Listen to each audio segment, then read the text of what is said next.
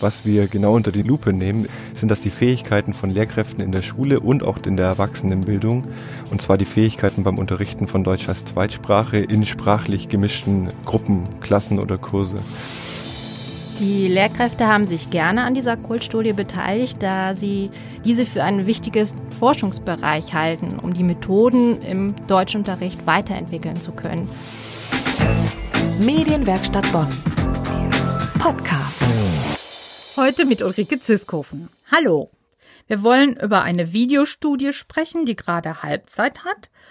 Und jetzt versuchen meine Gäste eine Zwischenbilanz. Es geht um bessere Integrationskurse für Migrantinnen und Migranten. Und darin lernen die Teilnehmenden auch die deutsche Sprache. Und diese Kurse sind für die Teilnehmenden oft auch eine echte Herausforderung. Das Bundesamt für Migration und Flüchtlinge ist Auftraggeber der Kurse und Deutschkenntnisse sind ja auch eine Voraussetzung für eine gute Integration. Es ist also wichtig zu klären, vor welchen Herausforderungen die Lehrkräfte stehen, was sie können müssen und wie man den Unterricht so machen kann, dass er gut funktioniert. Das katholische Bildungswerk in Bonn bietet solche Kurse seit Jahren an. Und es hat darin viel Erfahrung, ist darum Pilotstandort für die Studie. Es ist also Vorreiter. Auswerten tut das Ganze das Deutsche Institut für Erwachsenenbildung, auch aus Bonn. Und meine heutigen Studiogäste sind Sandra Kern vom Katholischen Bildungswerk und Moritz Saarländer vom Deutschen Institut für Erwachsenenbildung.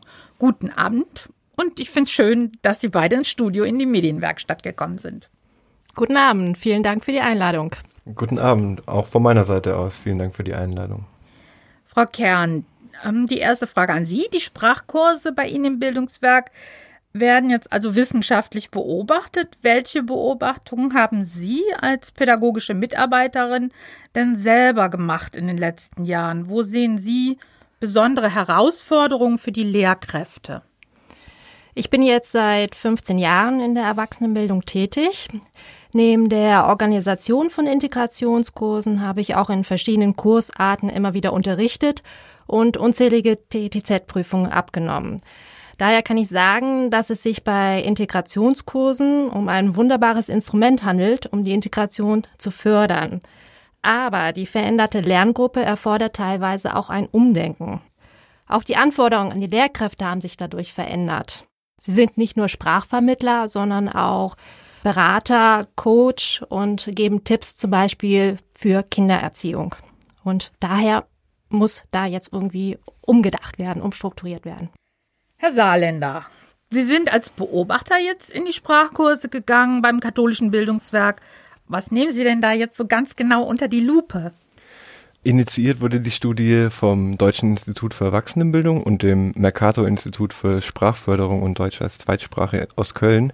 Die Studie ist gefördert von der Leibniz-Gemeinschaft und was wir genau unter die Lupe nehmen, sind das die Fähigkeiten von Lehrkräften in der Schule und auch in der Erwachsenenbildung und zwar die Fähigkeiten beim Unterrichten von Deutsch als Zweitsprache in sprachlich gemischten Gruppen, Klassen oder Kurse.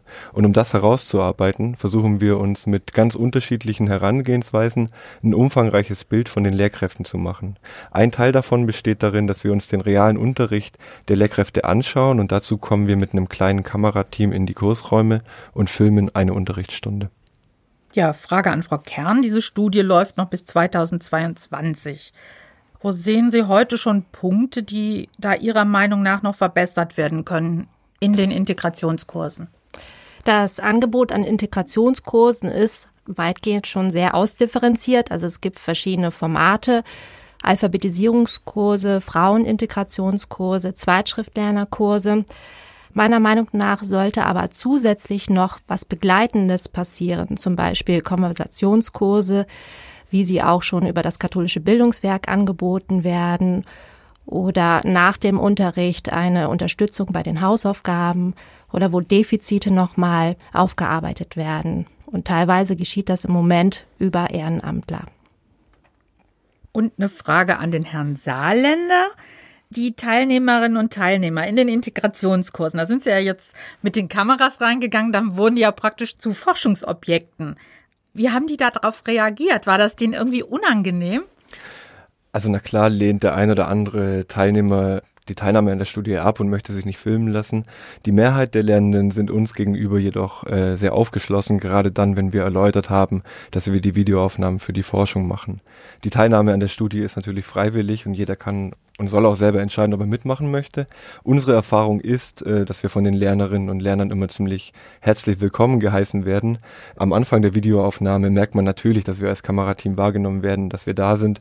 Die Aufregung legt sich jedoch meistens sehr schnell und bereits nach wenigen Minuten sind die meisten der Teilnehmer wieder komplett in den Unterricht vertieft. Die bemerken sie nachher gar nicht mehr. Genau. Und wie war das bei Ihnen, Frau Kern, als pädagogische Mitarbeiterin? Haben Sie da irgendwie, sind Sie da irgendwie auf Widerstände gestoßen, als Sie gesagt haben, da kommen jetzt Kamerateams zu uns in die Kurse? Als wir das Projekt in den Integrationskursen vorgestellt haben, da leuchteten sofort die Augen bei den Teilnehmern, oh, wir kommen jetzt ins Fernsehen, die fanden das alle ganz toll. Und wie Herr Saarländer schon am Anfang sagte, natürlich war da eine Hemmschwelle, als die Kamera da stand, aber das hat sich dann sofort gelöst und nach dem Unterricht meinten die Lehrkräfte, also es war der beste Unterricht aller Zeiten. Also die Teilnehmer waren sehr motiviert. Und da haben wir uns gedacht, das könnte man ja eigentlich so mehr in den Unterricht mit einfließen lassen. Jetzt, wo man an die Kamera gewöhnt sind, dass man zum Beispiel in Kooperation mit der Medienwerkstatt kleine Filmchen dreht, um auch die Sprache ein bisschen zu fördern. Ja, also gezielt künftig das als Mittel im Unterricht einsetzen. Genau. Das ist schon mal ein gutes Zwischenergebnis. Mhm. Herr Saarländer, wie lief denn die Datengewinnung für Ihr Team so ganz praktisch ab vor Ort? Also nachdem wir eine Unterrichtsstunde aufnehmen, möchten wir den Kurs ein bisschen besser kennenlernen und dazu verteilen wir kurze, einfache Fragebögen und bitten die Lernenden, uns etwas über sich zu berichten. Also woher sie kommen, wie alt sie sind, welche Sprachen sie sprechen und so weiter. Danach geht die Studie ohne die Lernenden und nur noch mit der Lehrkraft weiter. Das findet dann meistens am Nachmittag statt. Und da uns in dieser Videostudie besonders die Fähigkeiten der Lehrkraft beim Unterrichten von Deutsch als Zweitsprache interessieren, ist es für uns wichtig, nicht nur den Unterricht, also das tatsächliche Handeln der Lehrkraft anzuschauen. Wichtig ist für uns auch, wie Lehrkräfte Fremdenunterricht wahrnehmen und verstehen und dafür zeigen wir den Lehrkräften kurze Videos und bitten sie um eine Einschätzung. Und zum Schluss befragen wir die Lehrkräfte zu diagnostischen und didaktischen Merkmalen des Deutsch als Zweitsprache Unterrichts. Und die Studie endet mit einem kurzen Interview. Mit dieser Vielzahl an Informationen sind wir dann in der Lage, einen Gesamteindruck der Kompetenz von DATS-Lehrkräften zu gewinnen. Ja, da frage ich gleich die Frau Kern als pädagogische Mitarbeiterin. Was erhoffen Sie sich denn jetzt als praktischen Nutzen für sich selber, für die Lehrerinnen und Lehrer von dieser Studie? Die Lehrkräfte haben sich gerne an dieser Kultstudie beteiligt, da sie diese für einen wichtigen Forschungsbereich halten, um die Methoden im Deutschunterricht weiterentwickeln zu können. Und wir als Träger erhoffen uns Erkenntnisse, die wir in Mitarbeiterfortbildungen mit einfließen lassen können, um neue Methoden auszuprobieren, und der Herr Saarländer, also vor anderthalb Jahren hat die Studie begonnen und läuft noch bis März 2022 ganz genau. Wie gehen Sie jetzt mit diesen gewonnenen Daten um? Was sind die nächsten Schritte? Also wir haben viel Zeit in die Entwicklung und in die Erprobung des Studienablaufs investiert und konnten unter anderem eben durch die Hilfe der und Unterstützung durch das katholische Bildungswerk unser Vorgehen sozusagen auf Herz und Nieren prüfen. Ne? Also funktioniert die Technik der Kamera, verstehen die Lernenden die Fragebögen, sind die Befragungen zu lang? All das wissen wir jetzt nach der Pilotierung. Wir wissen, dass es funktioniert und die Dinge, die noch nicht so gut funktioniert haben, konnten wir verbessern. Sodass wir jetzt in den eigentlichen Teil der Datenerhebung starten und in den nächsten Wochen besuchen wir 30 Lehrkräfte in der Erwachsenenbildung und 30 Lehrkräfte im Schulbereich. Und dann beginnt die eigentliche Datenauswertung. Dann habe ich gleich noch eine abschließende Frage an Sie beide, vielleicht zuerst an den Herrn Saarländer. Wenn die Studie dann abgeschlossen ist, ist dann die Zusammenarbeit zwischen Ihnen beiden auch beendet oder wird das katholische Bildungswerk da weiterhin noch von profitieren? Es war jetzt auch Pilotstandort oder ist es noch? Ist ja im Grunde Beispielgeber. Also wie geht's dann weiter? Wir arbeiten auch äh, über diese Videostudie hinaus in verschiedenen Bereichen bereits mit dem katholischen Bildungswerk zusammen. Unter anderem ist es auch Profilpass Dialogzentrum.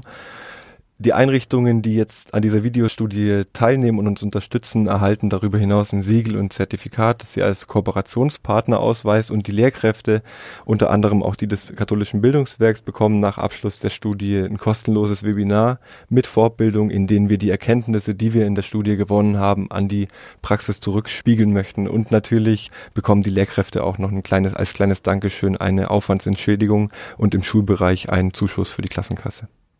Dann machen Sie dann einen schönen Ausflug, Frau Kern. Ja, darf ich mitkommen? ja, also wir sind auch weiterhin sehr interessiert an einer Kooperation und freuen uns auf spannende Projekte mit Ihnen. Sandra Kern vom Katholischen Bildungswerk Bonn und Moritz Saarländer vom Deutschen Institut für Erwachsenenbildung in Bonn. Dann bedanke ich mich ganz herzlich fürs Kommen bei Ihnen beiden. Ja, was kann man als Fazit ziehen? Der Bedarf an guten Kursen ist nach wie vor hoch.